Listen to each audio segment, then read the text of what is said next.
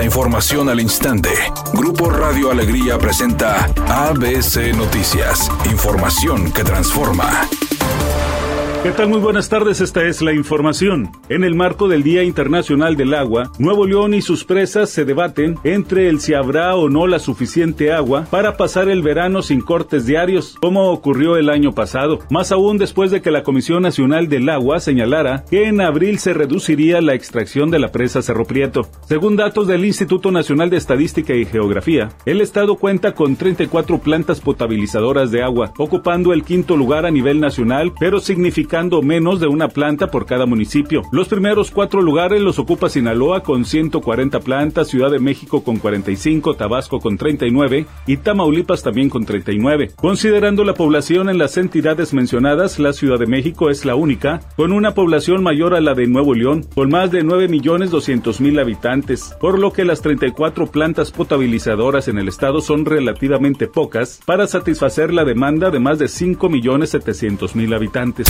El secretario general y vocero de Movimiento Ciudadano en Nuevo León, Glenn Villarreal, hizo un llamado para que la refinería de Cadereyta asuma su responsabilidad sobre la mala calidad del aire y se comprometa a reducir las emisiones de los contaminantes. Así también respaldó la clausura temporal de las instalaciones de Pemex en Cadereyta y señaló que la paraestatal debe reducir la generación de contaminantes. Insistió que Petróleos Mexicanos debe coordinarse con el Estado para realizar las acciones que eviten o reduzcan las emisiones, establecer un calendario con plazos para aplicar medidas de fondo para ya no contaminar el aire del área metropolitana de Monterrey. El secretario de Marina, almirante Rafael Ojeda Durán, anunció la puesta en marcha del programa de atención médica de primer contacto que aplica en coordinación con la Secretaría de Salud y el Instituto Mexicano del Seguro Social en 17 estados costeros del país para atender en una primera etapa a los habitantes de comunidades donde se construye el corredor transísmico. Explicó que los servicios de salud y medicamentos gratuitos se llevan a lugares de difícil acceso. Por instrucciones del señor presidente, para darle este tipo de beneficio a lugares de difícil acceso. Lo venimos realizando hace más de un año. Ya se ha realizado en todos los, los 17 estados costeros que tenemos. Se sigue realizando este programa porque las comunidades nos piden ese tipo de apoyo.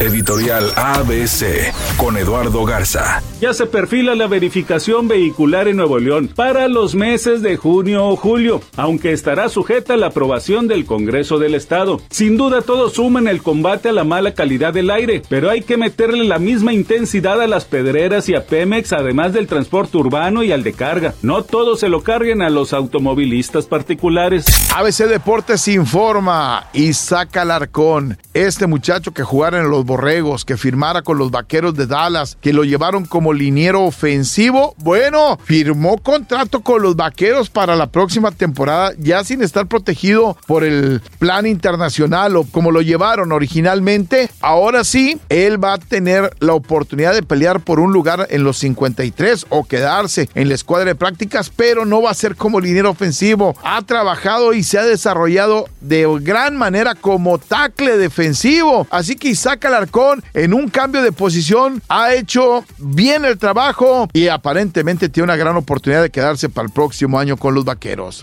Alfredo Solares, conocido por sus clásicos papeles en el cine de ficheras, a los 88 años en compañía de sus familiares, según lo informó la ANDA. El actor ganó un Ariel a mejor interpretación masculina en 1990 por el filme El Homicida, donde compartió créditos con Sergio Goyre, Roxana Chávez y Sebastián Ligarde. Alfredo Solares estuvo más de ocho décadas activo en el mundo de la pantalla, por lo que su filmografía es muy grande. Descanse en paz.